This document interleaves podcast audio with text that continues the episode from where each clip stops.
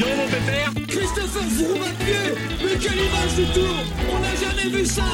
Aïe aïe aïe, attention Philippe, vous nous faire rappeler Allez mon grand. T'es grand aujourd'hui. T'es grand. Chapeau, chapeau, chapeau. Bonjour à toutes et à tous et bienvenue dans Chasse Patate, le podcast du groupe Eto qui décrypte l'actualité cycliste. On se retrouve aujourd'hui euh, après l'arrivée finale de la Vuelta, ce Tour d'Espagne 2022 remporté par euh, Remco Evenepoel, euh, le Belge qui est devenu le premier Belge à remporter un grand tour depuis plus de 40 ans. On va donc bien évidemment revenir sur la façon dont Remco Evenepoel a construit son succès, sur bah, ce que cette Vuelta va représenter également dans sa carrière et dans son avenir. On va pas évidemment parler que de Remco Evenepoel, hein, puisque c'est pas le seul à avoir marqué cette Vuelta. On aura ben, les autres coureurs placés au général, comme Henrik Mas, qui avait fini euh, deuxième à deux minutes d'Evenepoel. Les jeunes placés au général, euh, ils étaient assez nombreux. Également les sprinters avec euh, le triplé de Mats Pedersen, mais aussi un petit bilan des Français pour, pour terminer dans ce podcast débriefing de la Vuelta. Et pour faire euh, ce débriefing en long, large et euh, bien complet de ce Tour d'Espagne, euh, j'accueille avec grand plaisir trois de nos spécialistes du groupe Eto. Théo pour commencer, salut Théo. Salut à tous. On est aussi avec Louis, salut Louis. Salut tout le monde, et je tiens à dire que la semaine dernière, j'avais dit que Remco Evenepoel allait tenir avec son maillot rouge, et c'était le cas. Bon, tu avais peut-être pris le pari le, le moins Grosse prise de risque, on est d'accord. Et on complète l'équipe avec Geoffrey qui n'était pas avec nous la semaine dernière et qui revient requinqué par le Grand Prix de Fourmi. Salut Geoffrey. Euh, salut, euh, salut à tous. Et, euh, ouais, bien requinqué par Fourmi. on pourrait dire, à mon avis, il y aurait plus à dire sur Fourmi dans l'ensemble que sur la Volta. Hein, en prenant en compte les, deux courses hommes et femmes. Ça m'étonne pas le toi, bien sûr. Ouais, ça m'étonne pas de la Volta non plus. Après la, la, dernière semaine, a pas été la plus passionnante des trois. Bon, et eh bien très bien, avec tout ça, vous avez le programme. Attention au départ à chasse-patate, c'est parti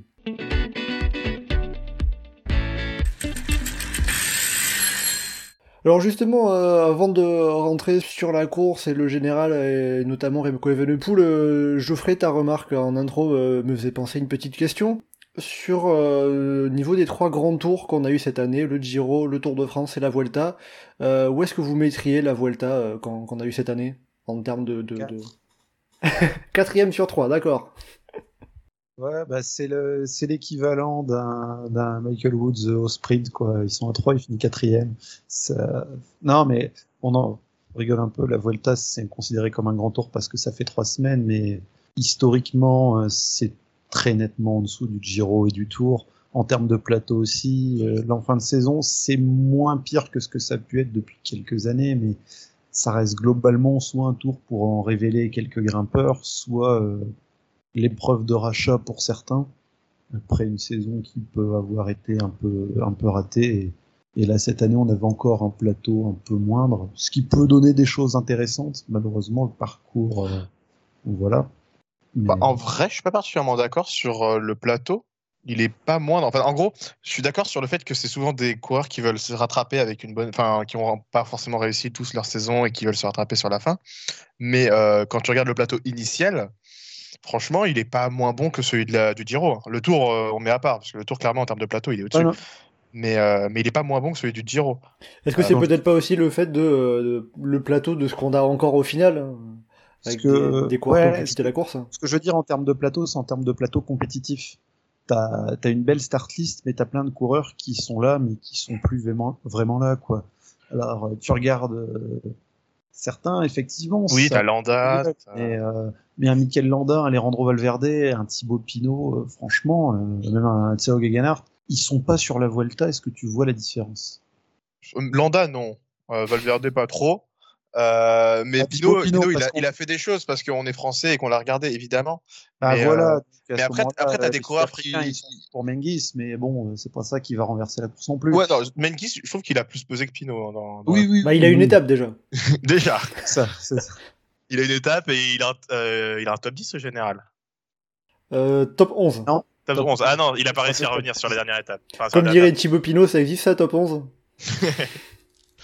Et ouais, non, mais je sais pas, moi, quand je voyais hein, Simon Yates qui aurait pu euh, faire un truc, franchement, la, de base, la Starty, j'étais pas, pas forcément truc, mais après, c'est sûr que cette Volta, elle a été décevante. Enfin, euh, c'est le moins bon des trois de cette année, assez largement. Parce que vraiment, la troisième semaine était tellement enfin, soporifique que, voilà, on s'est contenté d'une attaque d'Almeida à 90 bornes tout seul, et puis c'est à peu près tout ce qu'on a eu, quoi. Est-ce qu'il s'est pas limite passé plus de choses euh, Parce que vous, vous, vous trouvez que le, le spectacle n'était pas incroyable. Est-ce qu'il s'est pas passé plus de choses dans la lutte pour le général que sur le Giro? Euh, là, pour le coup, avec le Giro de cette année, euh, en termes de niveau chiant, c'était quand même assez équilibré pour les deux. Hein. Entre un où tout le monde attend la dernière étape parce que le plateau était fait comme ça, et là celle-ci où euh, la, la météo dans les Asturies a, a permis déjà d'en mettre de partout et de mettre Evenepoel sur un piédestal. On y reviendra sûrement après, mais si peut-être qu'un mec comme Roglic, s'il n'a pas son abandon, aurait pu mettre un peu plus le bazar et amener un peu plus de suspense parce qu'il a commencé à, il avait commencé à revenir un petit peu. Il se passe une autre étape où Evenepoel se retrouve à être mis en difficulté par euh, Roglic et il se rapproche à moins d'une minute. Là, c'est plus la même avec euh, l'optique des dernières étapes. Là, euh, ils étaient tous à 5 minutes sauf Henrik Mas et euh, bah, voilà quoi. J'ai rien de particulier contre Henrik Mas. Vu comment il court, j'ai rien de particulier pour lui non plus. Louis, de ton côté, euh, comment est-ce que tu placerais cette Vuelta dans, dans la hiérarchie des grands tours 2022 Bah, à l'instar de Théo, euh, troisième position. Pareil, j'ai pas été emballé plus que ça euh, par la course. Pourtant, j'ai j'ai essayé d'y mettre un intérêt. J'ai regardé quasiment toutes les étapes euh, quand, comme je le pouvais. Mais, euh, mais voilà, non, j'ai j'ai pas eu de, de moment frisson. Euh... Bah, allez, peut-être le, le final justement où Roglic euh, tente de mettre en difficulté Evenepoel avec derrière la crevaison de du Belge et puis la chute de Roglic. Où là, oui, c'était un euh, trois minutes bien intense, mais euh, mais sinon non, c'était pas pas top. Alors après, euh, on aurait pu penser à un petit revirement de situation euh, sur les étapes pour Remco perdre du temps, mais euh, finalement il a bien réussi à gérer le gérer son effort et, et derrière évidemment, je pense que la, la chute de Roglic euh, nous prive d'une possible bataille en dernière semaine, mais mais bon voilà après. Sur le- la victoire en soi, Remco euh, la mérite amplement. Et euh, mais au niveau du spectacle, c'est vrai qu'on on peut rester un petit peu sur notre fin. On n'a pas vécu une Vuelta légendaire. Alors justement, euh, concernant Re- Remco Evenepoel, on va se pencher euh, sur le cas du Belge. Euh, comme je l'ai dit en introduction, euh, il fallait remonter à 1978 pour voir un coureur belge remporter un grand tour. C'était à l'époque euh, Johan de sur le Tour d'Italie. Donc ça remonte en termes, en termes historiques. euh, Remco Evenepoel, il comble un sacré trou euh, dans, le palmarès belge sur les grands tours. Voilà pour, ce qu'a réussi à faire Remco Evenepoel, remporter une Vuelta à, euh, à 22 ans pour sa quatrième année professionnelle.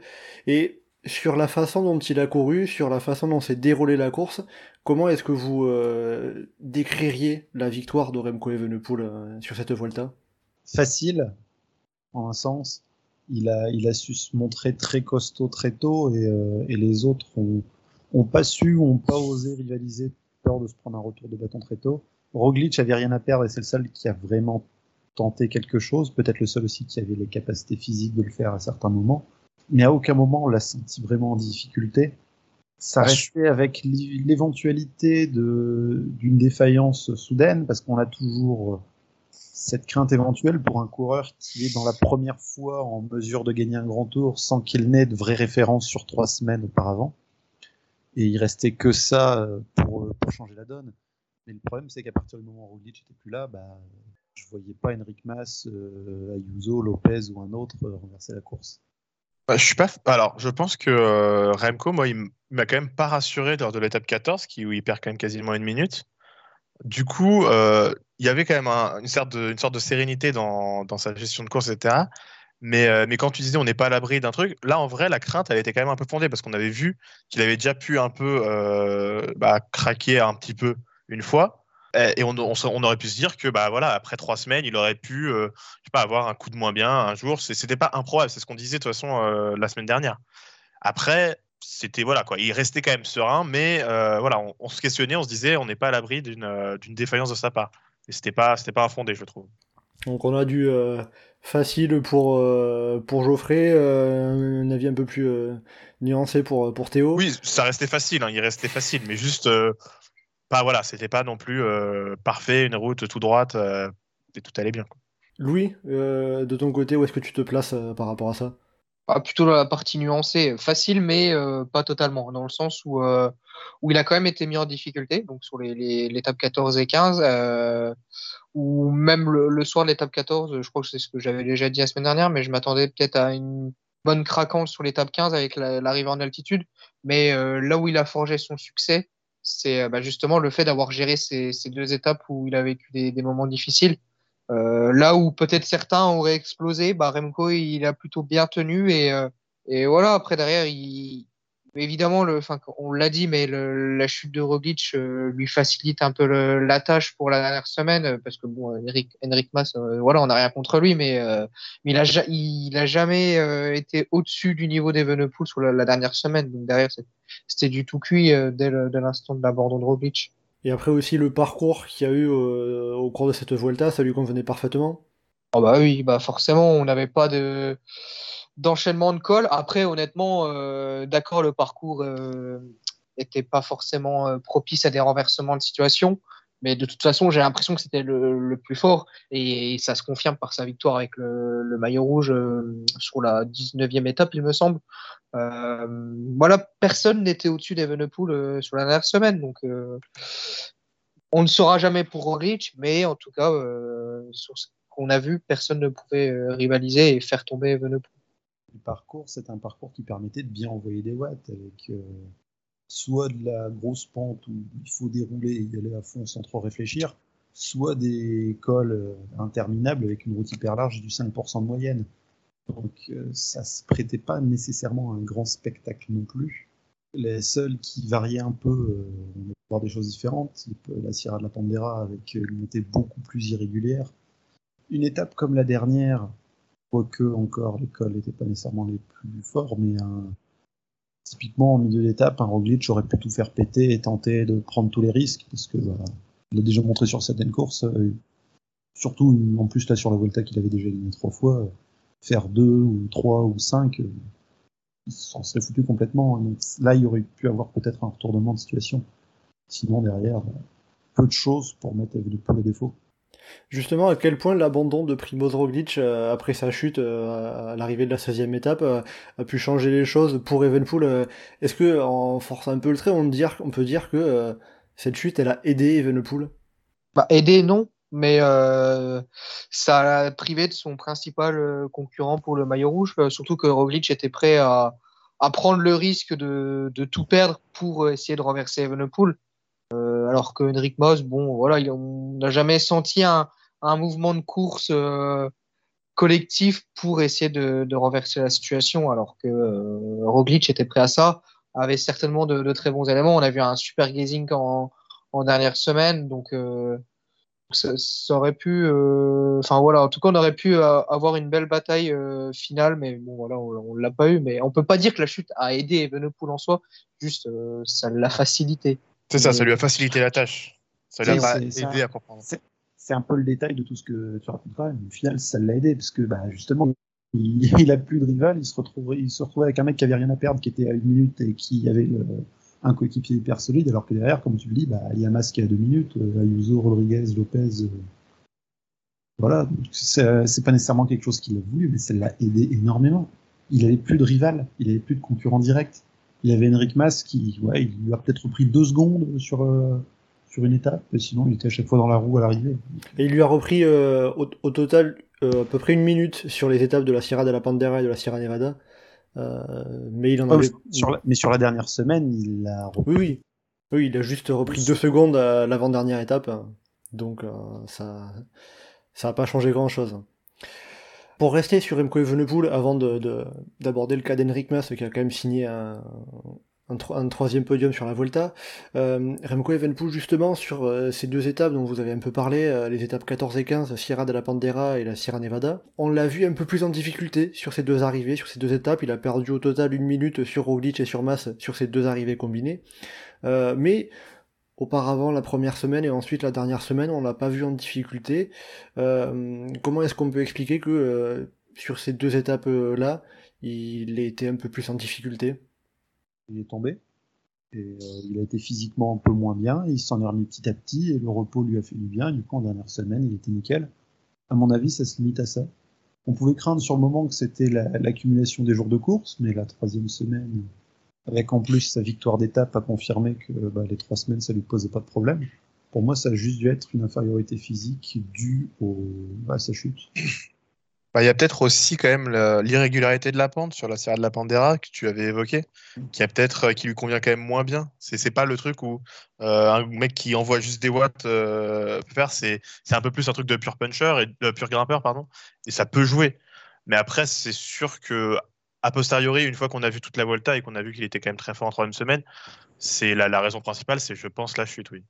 Est-ce qu'il peut pas y avoir aussi avoir le fait que euh, ça soit euh, les euh, deux montées les plus longues qu'il y a eu sur, sur cette Volta, quasiment 20 km, voire un peu plus C'était des efforts beaucoup plus longs que sur les autres étapes, ça, peut, ça a pu jouer?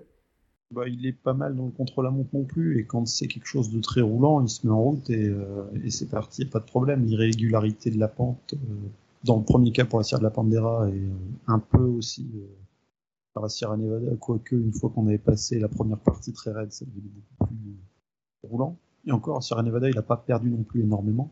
Pour moi, clairement, oui, il y, a des, étapes qui lui souriaient plus que d'autres, qui étaient plus euh, dans son registre, mais globalement, il a perdu beaucoup, beaucoup de temps à cause d'un point physique. Oui, parce qu'il avait, il, avait chuté sur la douzième étape, euh, il, était, euh, il était marqué un petit peu au niveau de la cuisse, la cuisse droite, il me semble. Il a même couru avec un gros bandage qu'on voyait en dessous du cuissard. Mhm. Alors c'est sûr, c'est tombé sur les étapes qu'il avantagé le moins et sur les étapes où ça a bougé, où ça a essayé de tenter des choses. Non. Mais justement, il a réussi à très bien limiter la casse. Bah, c'est ça, il a limité la casse, il perd pas trop de temps non plus sur les étapes qui étaient moins en sa faveur, et derrière, il se remonte le plus fort dans la dernière semaine. L'arrivée à l'alto de, de Piornal, bah, voilà, quoi, on a juste une montée très roulante euh, et il se retrouve à être le plus fort et, il assomme complètement Racing qui, sur un autre tracé, peut-être plus irrégulier, aurait pu tenir face au, retour de Liverpool. Même Mass n'a pas le jump pour faire quoi que ce soit et, lui euh, rivaliser la victoire d'étape. Ce qui fait d'ailleurs, tiens, quand on disait que Mass avait repris du temps, avec les bonifs, il a dû perdre du temps. Alors au total, sur la dernière semaine, Enric Mass a perdu une seconde. Donc, euh, si on revient sur l'opposition face à, face à Evenepoel, c'était quand même bien limité. Après aussi un élément euh, qu'on peut qu'on peut prendre en compte, remarquer, c'est euh, l'équipe Quickstep a pas forcément énormément de grimpeurs, pas forcément autant de, de, de, de, puissance collective que, que, d'autres équipes comme UAE, comme Jumbo Visma. Mais pour le coup, ils ont plutôt fait, ils ont réussi à être plutôt solides avec les, les, quelques coureurs qui étaient au, aux côtés d'Evenepoel, avec notamment Ilan Van Wilder et Julien Philippe avant qu'il abandonne. Ouais, faut, faut aussi souligner euh, Louis Vervac et puis Faust Thomas Nada. Euh, avec, euh, pour le coup, ils ont, ils ont plutôt bien géré là-dessus en les faisant anticiper la course sur certaines étapes, en les envoyant dans l'échappée. Et puis derrière, de, de, les avoir en soutien d'Evenepoel un peu plus tard. ça aurait pu être pire, honnêtement, mais, mais voilà, ils s'en sortent plutôt bien, même si c'était pas exceptionnel. Mais c'était dur de faire mieux, en tout cas, avec le, le niveau de, de la Quick Step en montagne justement, à l'avenir, est-ce que euh, Quickstep euh, devra euh, se fournir son effectif en, en grimpeur entouré davantage Remco Evenepoel? S'ils veulent gagner d'autres grands tours que la Volta, ce sera inévitable. Sauf un Giro éventuel au parcours comme cette année, qui, à part belle à, l'envoi de droite et de la montagne relativement limitée et tardive, bah, clairement, là, ils avaient l'équipe pour, parce que tu avais des bons petits grimpeurs, entre guillemets, sans vouloir leur manquer de respect, ou du puncher qui s'est envoyé sur quelques kilomètres et après il suffisait de laisser partir Evenepoel sur la montée finale. Sur un, sur un tour où on a plus de montagnes, sur un tour où on a une table de montagne avec des cols longs et ou pentus euh, sans que ce soit nécessairement le dernier tour, le, le dernier col, pardon, on peut se retrouver à avoir des situations de course où les équipiers sont nécessaires et surtout face à des plus grosses armadas. Enfin, on l'a vu cette année avec euh, avec les Jumbo Visma qui ont harcelé euh, Pogacar sur l'étape du Granon. Euh, Evenepoel, s'il est scellé trop rapidement, euh, il va pas faire long fait non plus quoi. C'est ce que j'allais dire. Justement, j'ai cité l'étape du Granon qu'on a eu sur le Tour. Un Evenepoel esselé dès le col du Télégraphe. faut qu'il s'accroche pour bien gérer des choses ensuite. Oui, surtout qu'Evenepoel, pour l'instant, c'est pas aussi fort en plus qu'un Pogachar quoi, en montée, donc ça craque même avant. quoi. Pas le même punch en tout cas. Oui. J'ai l'impression. Et justement, euh, Remco Evenepoel à, à l'avenir, euh, tu regardes pour l'an prochain, 2023, qu'est-ce qu'il aurait le plus intérêt à faire euh, Est-ce que ce serait euh, euh, se tenter sa chance sur le Tour de France, voir, voir ce qu'il est capable de faire après avoir remporté son premier grand tour, ou rester sur l'objectif qui était défini avant cette Vuelta, à savoir faire l'an prochain le Giro et attendre un petit peu plus pour le Tour de France À mon avis, ça semble presque déjà décidé qu'il sera pas spécialement sur le, sur le tour. Le Giro à voir le tracé, mais, euh, mais selon comment ça va être, selon la, la présence plus ou moins forte de contre-la-montre, euh, selon le tracé des steppes de montagne, ça peut valoir le coup de le tester sur le Giro. Il le gagne tant mieux, ça va pas, bah, j'ai presque envie de dire tant pis, et euh, en ratant le Giro, il a l'occasion de se refaire la cerise d'ici la fin de saison et d'aller chercher une deuxième Volta en, au mois d'août-septembre. Donc, euh, quitte à vouloir essayer de confirmer sans trop brûler les étapes, et clairement, euh, dans la gestion, progression de carrière d'Evenepoel, euh, il a été devant très tôt, mais euh, pour le plus haut niveau, à savoir le Tour de France, ça ne veut pas brûler les étapes. Je, serais surpris de le voir euh, sur les routes du Tour en juillet. Je pense qu'il a plus de chances d'aller sur le Giro aussi, comme toi. Ça me surprendrait de le voir sur le Tour, mais on va dire ce que je jugerais être le mieux pour lui, c'est surtout d'attendre de voir les parcours du Giro et du Tour et de prendre celui qui, lui convient le mieux. Si tout d'un coup on a, bon, j'y crois pas, hein, mais tout d'un coup on a vraiment des chronos bien longs euh, sur un tour, bah go, hein, faut y aller. C'est même si même si tu brûles un peu une étape, tu viens de gagner la Volta. Normalement, un mec qui vient de gagner la Volta, il peut il peut se tenter sa chance sur le Tour de France. C'est pas c'est pas grave. Après, si les parcours ils se valent, euh, oui, je comprends et je pense que c'est mieux d'aller sur le Giro. Surtout que le Giro, moi j'aime bien, donc euh, tant mieux. Louis? Alors déjà, je suis d'accord avec Théo sur l'attente de la révélation des parcours pour savoir lequel lui correspond le mieux. Et enfin, j'ajouterais un, un, élément dont on pas encore, c'est euh, l'année 2024, ça sera assez spécial avec les Jeux Olympiques. Peut-être qu'il a l'ambition de, viser le titre sous le chrono. Alors après, euh, voilà, c'est encore très longtemps, mais euh, imaginons, euh, il veut vraiment une prépa pour le chrono de 2024. Est-ce que le, tour est la meilleure chose à faire et donc peut-être faire le tour en 2023 et puis derrière faire une autre préparation différente pour le, les Jeux Olympiques 2024, donc peut-être le, le, Giro, j'en sais rien, mais mais il y a, je pense qu'il y a, a d'autres éléments qui peuvent rentrer en compte et et pour lequel on n'imagine pas encore, mais, en tout cas, voilà, juste l'année prochaine, on a encore une saison, on va dire normale euh, avec un calendrier euh, classique, mais l'année 2024 sera particulière euh, avec des coureurs qui viseront peut-être les Jeux Olympiques. Alors le parcours de la course en ligne convient pas forcément à des grimpeurs, mais le chrono, un, un Evenepoel peut nourrir des ambitions au même titre qu'un Van Aert, Van Aert d'ailleurs. Voilà, c'est quelque chose qui pourrait aussi influencer son, son choix de, de, grand tour sur les deux prochaines années. Euh, Louis, est-ce que tu as en tête le palmarès des Jeux Olympiques, du contre-la-montre aux Jeux Olympiques? Pour Tokyo, c'est Roglic, si je me souviens bah, bien. Voilà, qui sortait du Tour de France. Euh... Mais, euh, mais pas, je suis d'accord avec toi. Sorti d'un qui... tour pas complet. Pas complet, oui. mais il, est, il, était prévu initialement avec des objectifs sur le Tour. Cancellara, il était aussi sur le Tour. Wiggins, il était aussi sur le Tour. J'ai envie de dire encore avant, bah, Cancellara, il était aussi sur le Tour. Euh, 2004, c'était Tyler Hamilton, il était aussi sur le tour, ça a foiré, mais c'était une préparation euh, estivale voulue. Et 2000, c'est à part, les Jeux Olympiques étaient au mois d'octobre. Par rapport euh, à ce choix euh, Tour de France Giro pour l'an prochain, euh, s'il ne découvre le Tour de France qu'en 2024, quand il aura 24 ans, est-ce que ça fait pas un peu tard justement pour un coureur euh, qui veut remporter les grands tours de découvrir le Tour à 24 ans ou ça va pas changer grand-chose? Bah, Il y a 3 ans, j'aurais dit que ça aurait été tard. Maintenant, euh, ça aurait été euh, bon, un bon moment. Maintenant, c'est vrai que quand tu vois l'émergence bah, des jeunes, tu dont il fait partie, hein. dont il fait partie, mais je veux dire, euh, voilà quoi, tu vois, il y a un Ayuso qui vient de faire podium à 19 ans. Enfin, il y a, y a, quand même, c'est des trucs que moi je, enfin, on voyait pas il y a 10 ans. On voyait des gens, enfin, on voyait des jeunes bons, mais c'était pas la norme comme c'est devenu actuellement.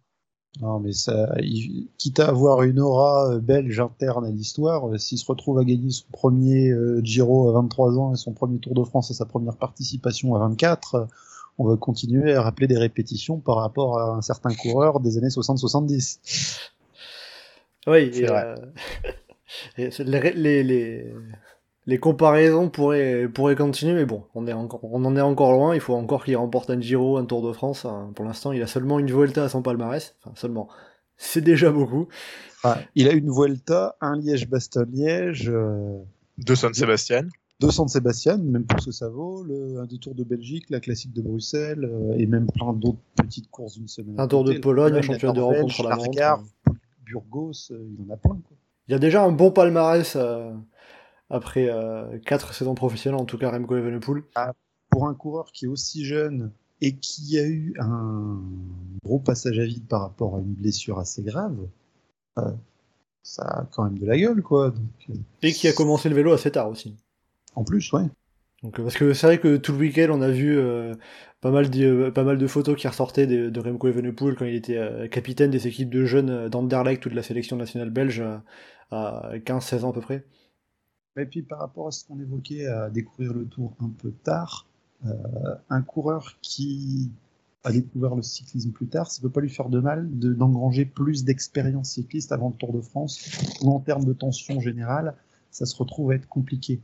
Euh, on a un coureur slovène qui a découvert le vélo professionnel relativement tard, euh, qui a du mal à tenir sur un vélo et qui, en termes de- d'efficacité pour tenir dans les étapes de plaine, n'est pas celui qui amène le plus de confiance ça peut bien se passer et malheureusement un craquage pour lui juste à la veille de Paris, mais que ça peut aussi mal se passer. Un certain coureur slovène, triple vainqueur de la Vuelta, le dernier vainqueur du Tour d'Espagne avant Evenepoel justement. Donc peut-être la transition, euh, tout est trouvé. Euh, mais enfin voilà, du coup pour euh, Remco Evenepoel, il y a, de toute façon, il y a encore plein, plein, plein, plein de choses euh, qu'il est capable de faire, qu'il aura à faire et euh, que l'avenir euh, lui réserve. On va continuer à présent euh, en parlant d'Henrik Mas un petit peu. L'Espagnol euh, vient de terminer pour la troisième fois sur la deuxième marche du podium du Tour d'Espagne après 2018 et 2021. Euh, bon, euh, qu'est-ce que vous en avez pensé d'Henrik Mas qui est de nouveau deuxième de, la Volta Pas grand chose à dire. hein. C'est voilà, il est deuxième de la c'est- ça devient une habitude. Mais il, en fait, comme à chaque fois, il a jamais semblé en mesure de gagner la Vuelta. Et donc, bah, c'est un peu l'histoire qui se répète. Là, euh, là, c'était à la base le troisième plus fort derrière Roglic et, euh, et. Il se trouve qu'il se finit deuxième. Mais voilà, à chaque fois qu'il fait un grand tour, il, il semble jamais euh, capable de passer la marche au-dessus pour bah, gagner enfin le grand tour, moi, je trouve que c'est ce qui lui manque. Il est, bon, il est, euh, il est, il est constant. Bon, il prend pas trop de risques, mais, mais il lui manque, ouais, il lui manque euh, bah, un peu de, un peu de force, un peu de niveau, tout simplement, pour, euh, pour gagner un, gagner un, un grand tour, même si c'est une Volta. Geoffrey, qu'est-ce qui lui manque à, à Henrik Mas? Euh, soit euh, des capacités offensives, soit les jambes, tout simplement. Parce que c'est deuxième place sur la, sur la euh, ouais, c'est la troisième. C'est un trois podiums sur un grand tour euh, sur une course de trois semaines, mais c'est bien. Mais est-ce qu'à un seul moment, euh, il a paru un candidat potentiel à la victoire? Pas vraiment. Et il risque de se retrouver à continuer à être le candidat à un podium sur la, sur le, sur la Vuelta et un top 10 sur le Tour de France, dans une forme d'anonymat relatif. Dans le sens où euh, on va regarder le classement 3 ou 4 ans après, on va se dire Ah ouais, tiens, Henrik Mas, il était là. Donc c'est-à-dire que pour toi, il lui manquera toujours un petit quelque chose, il tombera toujours sur plus fort que lui Tant qu'il continue de courir de cette manière-là, en tout cas, c'est sûr. Parce que si on regarde cette Vuelta, on regarde les coureurs du top 10, même un peu plus loin, on peut se retrouver à avoir des choses à dire bah, sur Uran, sur euh, Mengues, sur, euh, sur Arensman. Abdallah, sur euh, Arensman, euh, même sur Miguel André Lopez ou Ayuso, il y aurait des petits trucs à dire. Pas énormes, mais il y aurait des petits trucs à dire, alors que Mas, euh, à part dire, ouais, ça oui, il était à chaque fois juste derrière Evenepoel. Il a tenté d'attaquer, si, oui, il a tenté d'attaquer à un moment et c'était assez risible euh, de voir comment il courait. Mais, mais c'est ça, quoi, c'en est presque triste. Les seuls trucs que j'ai en tête, les seules images d'Henrik Mas que j'ai en tête sur euh, cette Volta, c'est des trucs où, son comportement est presque risible d'inintelligence tactique. Bah, il y a l'étape 15 où il était fort quand même. Voilà, c'est l'étape 15 où il, voilà, il était pas mauvais, il, est, il a suivi avec, euh, avec le, enfin, il a suivi Lopez et, euh, et du coup, il a pu se démarquer et prendre pas mal de temps, mais voilà, c'est la Ouais. seule, enfin, en tout cas, moi, c'est la seule chose positive à dire que, enfin, comme si tout est négatif, non, mais c'est juste, c'est la seule chose positive si ça avait été un contender, je veux dire, pour, euh, pour la victoire, quoi. Et c'est, voilà, c'est le, le seule chose de de, de potentiellement euh, bah, vainqueur qu'il qu'il a fait dans, dans cette Volta. Ça qui est dommage, je suis d'accord, je te rejoins sur ça. Ou enfin potentiellement vainqueur, c'est beaucoup dire. Hein. Euh, J'extrapole, j'extrapole, mais voilà. Il aurait été en condition pour essayer de gagner la Volta. euh, les deux avec Miguel Angel Lopez, là, c'était un bon petit sketch de les voir euh, roue dans roue à euh, un coup. Ouais, je roule, ouais, non, je roule plus. S'ils voulaient gagner la Volta, fallait y aller, fallait y aller full gas jusqu'au bout sans réfléchir, quoi. Bon, là, j'ai pas l'impression qu'ils aient beaucoup réfléchi non plus ce jour-là, les deux, mais quand même. En vrai, en fait, ça, ça avait l'air, mais j'ai pas l'impression qu'il soit beaucoup arrêté. hein. C'est juste qu'à chaque fois que bah, Lopez euh, voulait que Mas repre- euh, prenne le relais, il se retournait en mode Eh, oh, tu fais quoi? Mais finalement, Mas il prenait le relais assez vite et Lopez le reprenait après. Sincèrement, je voilà, ça paraissait un peu Ouais, risible, mais dans les faits, je pense pas qu'ils aient perdu beaucoup de, de puissance, d'efficacité ou quoi que ce soit. Non, mais justement, un truc comme ça, les deux, enfin, t'as pas à, à l'extrapoler, à voir passer ce qui se passe derrière, à perdre tes nerfs pour quoi que ce soit. Faut y aller à fond et c'est tout, quoi. Et il y en a un qui fait un relais euh, quelques, quelques secondes, le suivant, il passe dans la foulée et ça continue comme ça jusqu'à la ligne. Ils, ils avaient pas à calculer quoi que ce soit, à se regarder de quoi que ce soit, parce que de toute façon, il y en a aucun des deux qui avait intérêt à attaquer, donc fallait juste y aller à fond jusqu'au bout. De toute façon, Rensman était trop loin devant pour qu'il revienne en plus, donc même la victoire d'étape, elle était pas, euh, elle était pas euh, jouable. Et, euh, enfin, je vous espérais qu'ils avaient pas en tête de se dire, Eh, il faut que je sois celui qui fasse deuxième de l'étape. Louis, de ton côté, euh, est-ce que euh, il y aurait un moment, quelque chose que Enric Mas aurait pu faire pour, euh, est-ce qu'il y avait la place pour Enric Mas pour aller euh, gagner cette Vuelta?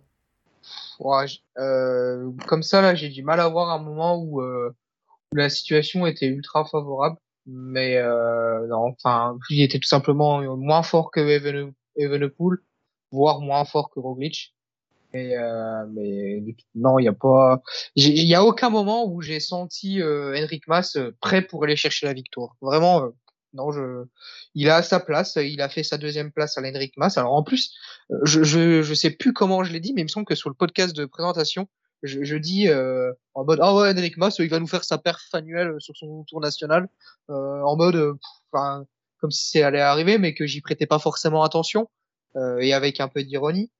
Mais, euh, mais voilà, c'est une deuxième place à Henrik Mas, présent mais pas forcément offensif, une jambe en dessous de, de la victoire et voilà, il a, il a sa place. Après, il a, il a réussi quand même à être régulier sur toutes les étapes de montagne par rapport par exemple à un Miguel Angel Lopez euh, ou même un Ayuso qui a eu plus de matchs sur certaines étapes. Il, il va chercher sa deuxième place à la régularité tout de même.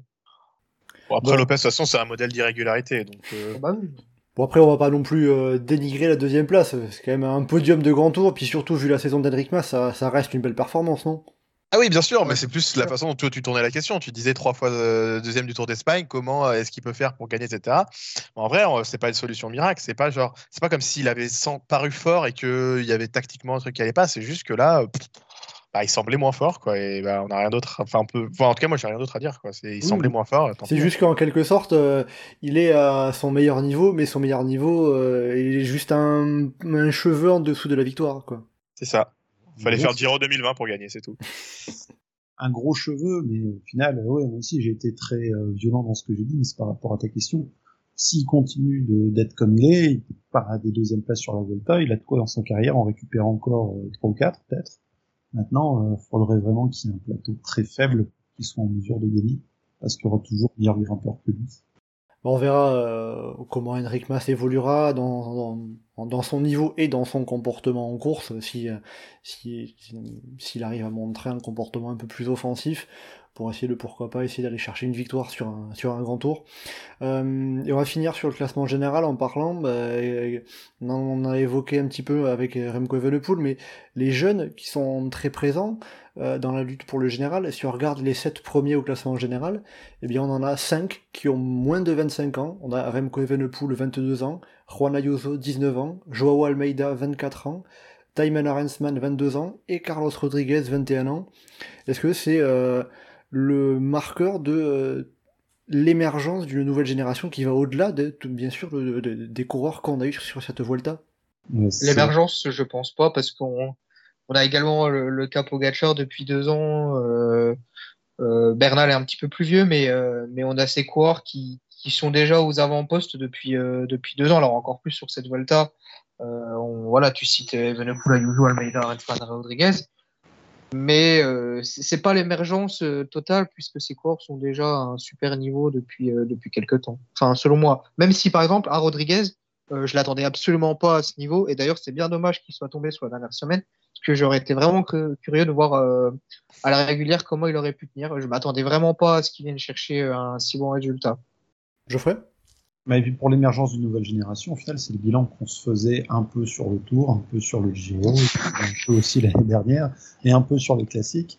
Ça, ça met plus, à mon avis, en avant l'idée que la catégorie des meilleurs jeunes qui est au moins de 25 ans serait à revoir.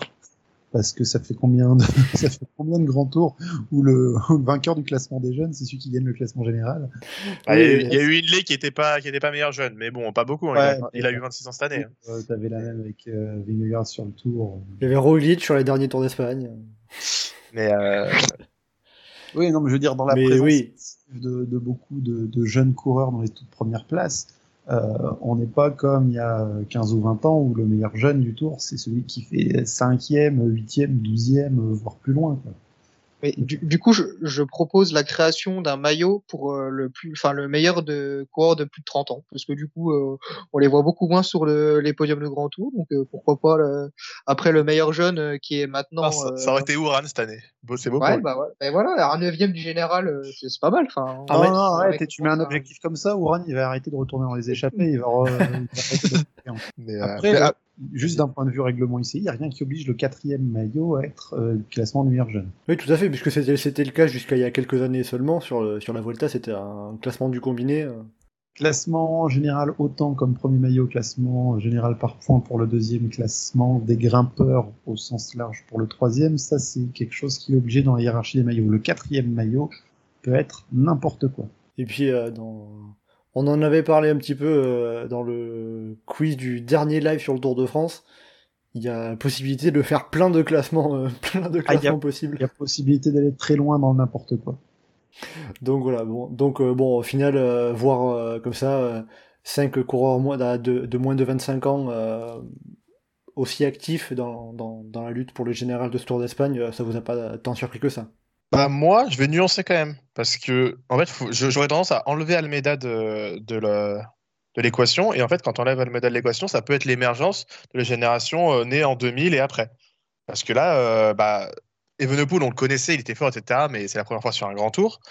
Euh, Ayuso, pareil, on en avait entendu parler, mais pareil, c'est la première fois sur un grand tour. Aronsman, pareil. Et Rodriguez également. Pense qui est né en 99, enfin un mois après, mais... Ah ouais. Mais parce qu'il est né, voilà, il est né fin d'année. Mais oui, euh, en tout cas, c'est la voilà, génération. On va dire un an après, même si même s'il est peut-être de la même année que Pogacar, il est né, on va dire, euh, voilà, il y a quand même un certain écart. Et, euh, et voilà, c'est la génération qui, bah là, je trouve, émerge bah, juste après Pogacar. Et voilà, je, je pense qu'on peut, qu'on peut considérer ce, enfin, cette Volta comme une émergence de cette génération-là.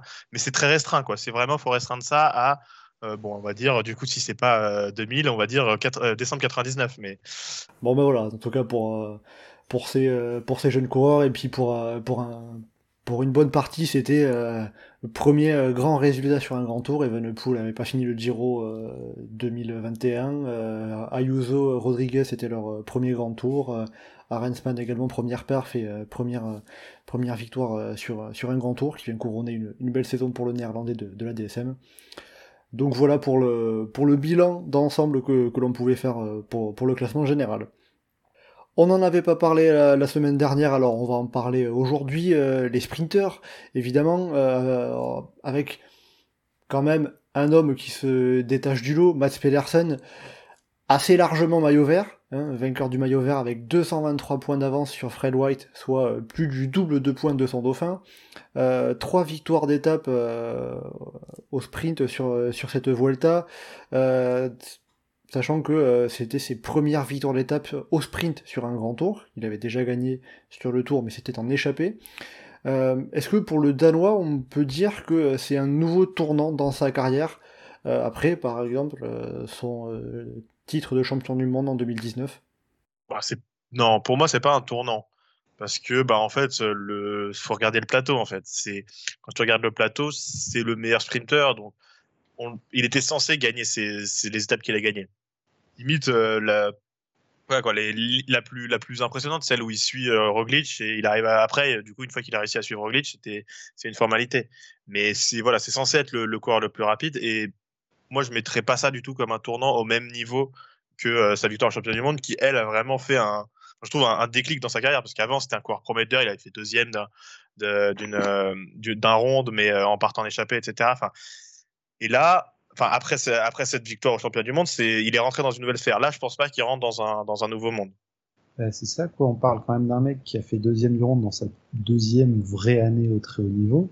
Euh, il est champion du monde. Il a gagné en Evelgame, il a gagné sur le Tour, il a gagné d'autres semi-classiques, euh, Kurde notamment. Il fait plein de top 10 cette année encore sur plein de classiques au printemps. Euh, il, gagne, il, gagne, sur le Tour les trois étapes de la Volta. Euh, pour moi, c'est un tournant de rien du tout, quoi. Surtout qu'il les gagne au final dans des sprints où il manquait un peu de monde, il n'y avait plus tous les sprinters. C'est plus des victoires logiques pour toi?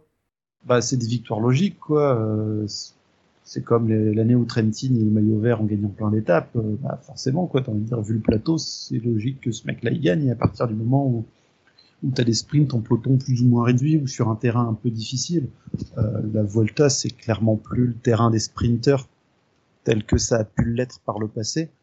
Et quant à la grande avance, bah, depuis qu'ils ont changé le barème, euh, t'as plus aucun mec du général qui peut se retrouver bien classé par hasard. Quand t'as un seul mec qui se retrouve à vouloir le jouer et qui a des sprints intermédiaires qui donnent beaucoup, après là c'est la discussion qu'on avait déjà eu sur le tour, le barème rend très facile la possibilité d'écraser ce classement si on a un seul coureur qui le gère.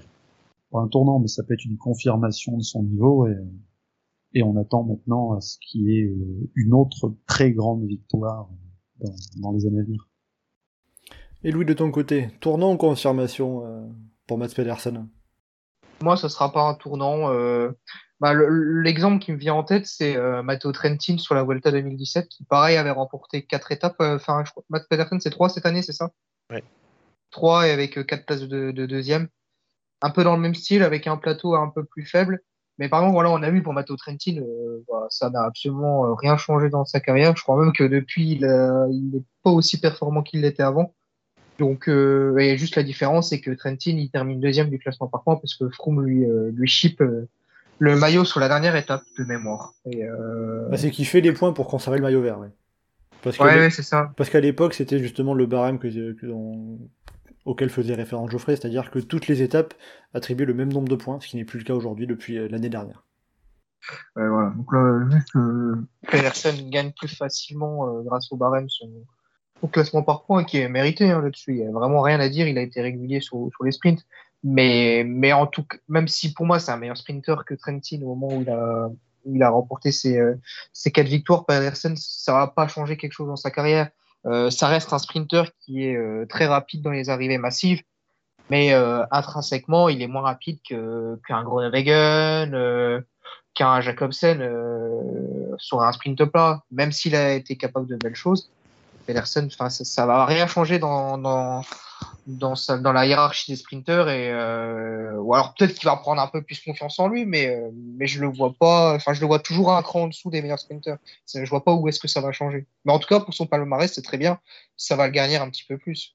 Bah, ce qu'on peut dire pour nuancer quand même les, bah, le propos que j'ai tenu avant, c'est c'est pas la Vuelta qui va être le tournant, mais peut-être sa saison 2022, parce que il a fait une saison 2022 particulièrement prolifique. Et c'est la première fois que, enfin, il est vraiment à ce niveau-là et qu'il est constant toute l'année à un très très haut niveau. Euh, et ça, ça, ça peut être un tournant sur les années à venir. Peut-être qu'il va euh, réussir à voilà, être plus constant et à vraiment scorer euh, tout au long de l'année. Ça, voilà. Mais la Vuelta, non, ça, moi, ça sera jamais un tournant. Oui, sachant que là, cette, année, il est à 9 victoires, dont, dont 5 victoires en, World Tour, 3 sur la Vuelta, une sur le Tour de France et une sur Paris-Nice les deux sous circuit de la sorte. Même si c'est pas World Tour, ça mérite d'être signalé. et, il aurait dû gagner le général, et... mais bon. Et une en force autour de Belgique aussi, hein, ça compte. Bon, et pour finir, la première étape du, de l'étoile de Bessèges. Comme ça, voilà, tout son palmarès est fait de 2022. Euh, un petit mot aussi sur les, sur les autres sprints qu'on a eu, les autres sprinters qui se sont illustrés. On a eu euh, deux victoires d'étape de Sam Bennett, euh, une victoire de Caden Groves et une victoire sur la dernière étape de Juan Sebastian Molado. confirme bien l'état du niveau des sprinters sur la Vuelta. Bah, Bennett, Bennett était quand même semblait fort et semblait revenir à un bon niveau, mais il a fait euh, voilà quoi. Il a pas passé la Euh, première semaine. Voilà. Donc justement, est-ce que le, le- sur les étapes remportées par Mats Pedersen, est-ce que Sam Bennett euh, aurait euh, pu euh, bien le concurrencer? Euh, Pas, pas toutes. tout, clairement. Ah Étape en circuit avec, euh, comment dire, le Pielago, j'ai plus le nom de la ville d'arrivée de cette étape-là. Je pense pas qu'il aurait été parmi les, les coureurs du peloton, Sam Bennett, ce jour-là. Ah, l'étape de Talavera de, de la Reina avec le double le ça, le circuit avec un col Ouais, roulant. c'est ça la 19e étape. Donc oui, il y avait plus, il y avait pas mal de sprinters qui étaient qui étaient passés par la fenêtre. Bah, quand Miguel Angel Lopez fait 9ème de l'étape, c'est quoi Il y a pas mal de sprinters qui sont passés par la fenêtre. hein. Et euh, voilà, Sam Bennett, ju- justement, Sam Bennett, euh, lui, c'était euh, cette Vuelta, elle arrivait après une saison compliquée un petit peu pour lui. Ah bah clairement, je pense que ça lui fait du bien hein. de, de voilà de, de se voir parce que je, alors je sais pas si je dis ah non, j'allais dire qu'il avait gagné, euh, il avait pas encore gagné cette année, s'il avait gagné euh, euh, la classique de Francfort, mais euh, mais franchement il, il manquait de, de confiance, surtout qu'à la base il était censé faire le Tour de France et finalement non. Du coup, franchement, je pense que ça fait du bien pour lui, surtout que je l'aime bien et que c'est un super sprinter, donc donc je suis content, je suis content de l'avoir vu gagner ces étapes. Et puis son retour chez Bora a été compliqué euh, sportivement. Sur le, il a eu un- une mi-août euh, relativement euh, bonne parce que en plus de ses victoires, ses deux victoires consécutives bah, sur la Volta aux, Pays-Bas, il fait un- une bonne place au championnat d'Europe. Donc ça, ça peut peut-être commencer à revenir, à voir qu'est-ce qui est prévu pour lui là dans les, courses de fin de saison et puis la la manière dont il redémarrera l'année prochaine. Mais euh, après un beau passage à vide pour des raisons aussi extrasportives en 2021, on, peut peut-être espérer le retrouver à un très bon niveau l'année prochaine. Et euh, on va dire pour faire un peu la liaison entre ces trois victoires cette année, euh, Francfort et les deux victoires sur le Tour d'Espagne, on va dire ce que j'ai un peu envie de, mettre en avant pour ma part, c'est le, fait que sur ces trois victoires, il est magnifiquement emmené par Danny Van Poppel aussi.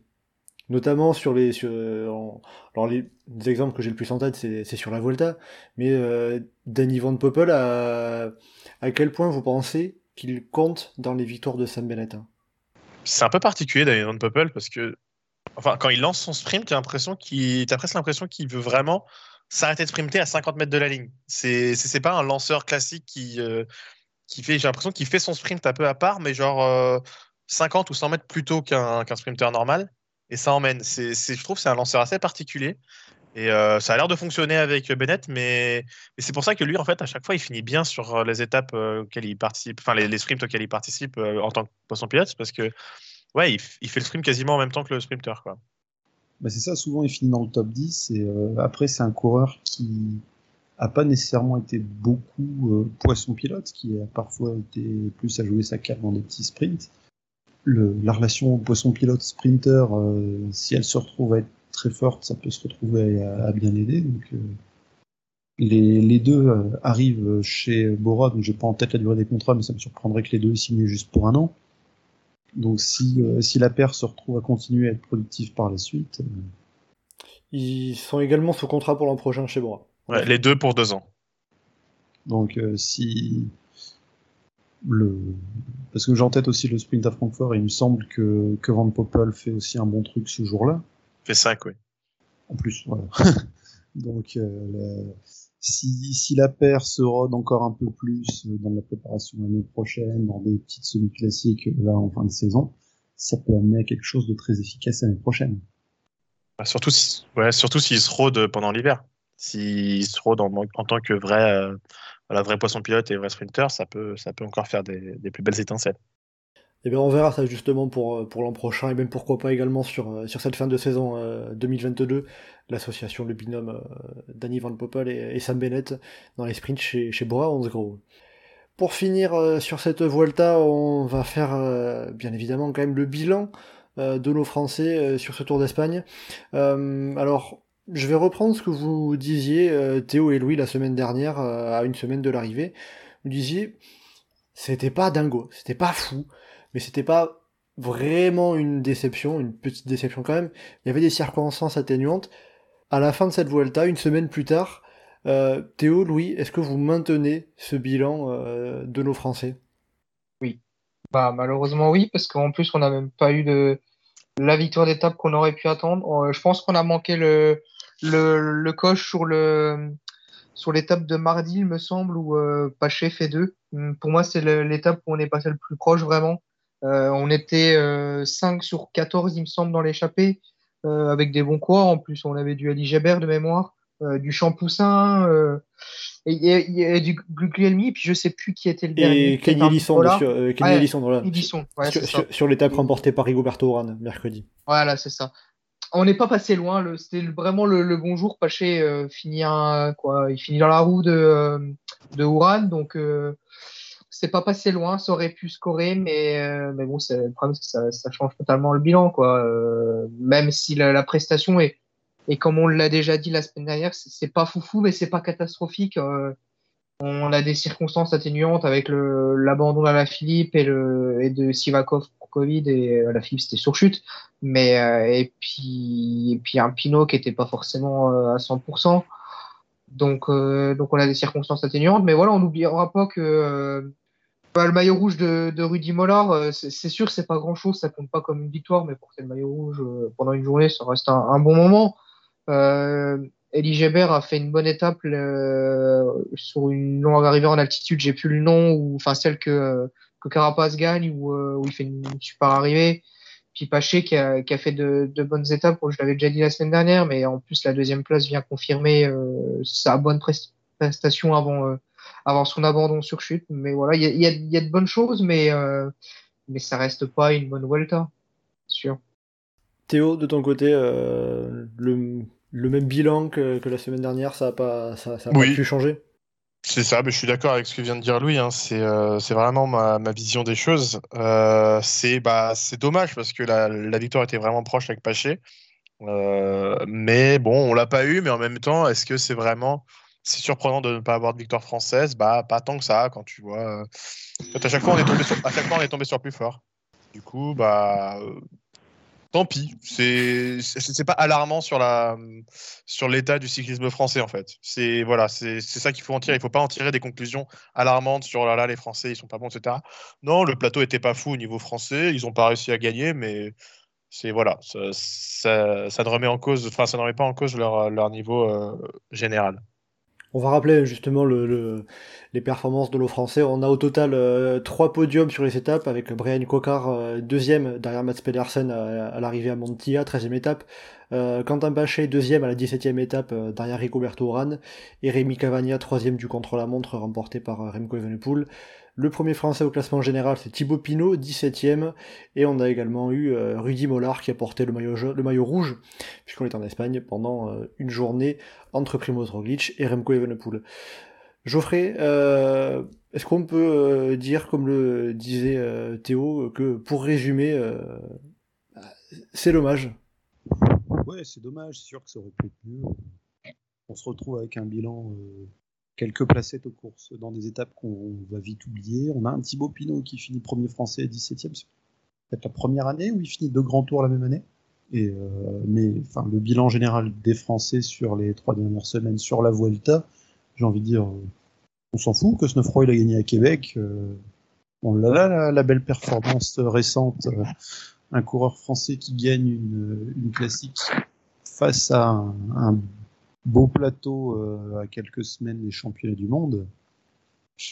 Enfin, côté français, j'ai plus envie de parler de ça parce que bah ouais, quoi, il y a des places d'honneur sur la Vuelta, mais on n'a pas gagné. Il y en a un qui a eu le maillot rouge grâce à une échappée. Bon, je, veux dire, c'est qui, ce qui t'a parlé du bilan français et, euh, et Théo parlait de l'état général du cyclisme français. J'ai envie de dire que le bilan des Français sur la Vuelta 2022, c'est- on s'en fout. On s'en fout, c'est oubliable. Il y a eu des beaux trucs, mais rien de marquant. À côté de ça, on en a un qui gagne une classique face à un énorme plateau, euh, voilà quoi. Et un autre qui euh, qui a bien joué sa carte et qui finit bon, cinquième sur 5 dans un sprint, mais en tentant d'anticiper euh, très belle manière. face à- là aussi, un groupe de 5 qui gagnent, c'était quand même c'était quand même pas rien. Oui, justement, euh, rapidement, avant de, avant de terminer ce podcast, euh, le week-end qu'on a eu à Québec et Montréal avec euh, la victoire de Benoît Costefroy, Grand Prix de Québec, et la cinquième place de, de, David Godu, Grand Prix de Montréal remporté par Tadej Pogacar. Là, c'était deux très belles perfs pour nos Français. Bah, c'est ça, et quitte à évoquer les perfs du cyclisme français, il y a aussi Clara Copponi qui a remporté le Grand Prix de Fourmi. Bien évidemment. évidemment. Ce que je retiens en tout cas pour la, la victoire de Costefroy à Québec, c'est surtout la manière.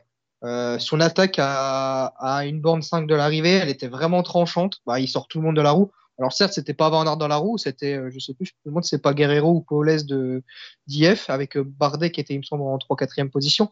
Mais il les a vraiment sortis de la roue, quoi. C'était impressionnant et bah, c'est une des plus belles attaques que j'ai pas vues depuis très, depuis pas mal de temps. Mais ouais, celle-là, elle était marquante. Et le revoir à ce niveau-là après une saison un peu en délicatesse. Il y a eu l'Amstel où il fait deuxième euh, pour quelques millimètres. Mais derrière, c'était plus compliqué. Euh, les problèmes d'allergie l'ont pas aidé. Et, euh, le revoir à ce niveau-là, alors qu'au mois d'août même, il déclarait que les mondiaux, c'était pas dans ses plans par rapport au voyage. Et il était, je pense, conscient que son niveau affiché au mois de juillet n'était pas suffisant. Mais le, voilà, le, revoir avec cette forme à ce moment-là de la saison, bah, ça, de, de bons présages pour la suite. Bon ben voilà, on finit sur une euh, note euh, bien positive pour, euh, pour, pour nos français, avec ces, ces courses, ces classiques World Tour de l'autre côté de l'Atlantique au Québec. voilà, donc pour refermer ce podcast de débriefing de la Vuelta, même si on a un petit peu débordé sur les autres courses qui étaient en parallèle avec Québec, Montréal et Fourmi, je sais que Geoffrey y tient. Geoffrey, Théo et Louis, merci beaucoup d'avoir été en ma compagnie aujourd'hui pour, pour ce podcast euh, débriefing euh, de la Volta. Euh, pour le prochain podcast, on se retrouvera la semaine prochaine pour la présentation des championnats du monde qui arrivent très rapidement avec le contre-la-montre individuel qui, qui arrive dès ce dimanche. Donc voilà, les mondiaux qui seront en Australie, un élément à prendre en compte puisqu'un certain nombre de, coureurs de grands noms ont dit qu'ils n'iraient pas euh, de l'autre côté du globe euh, par décision personnelle ou par décision de leur équipe. En attendant la, semaine prochaine pour euh, la présentation des mondiaux, vous pouvez nous retrouver sur le site et le forum du groupe Eto, legroupeeto.fr, avec une super presse des mondiaux ainsi que sur nos différents réseaux sociaux, Twitter, Facebook et Instagram. N'hésitez pas à commenter, liker et partager ce podcast. Merci beaucoup et à bientôt dans Chasse Patate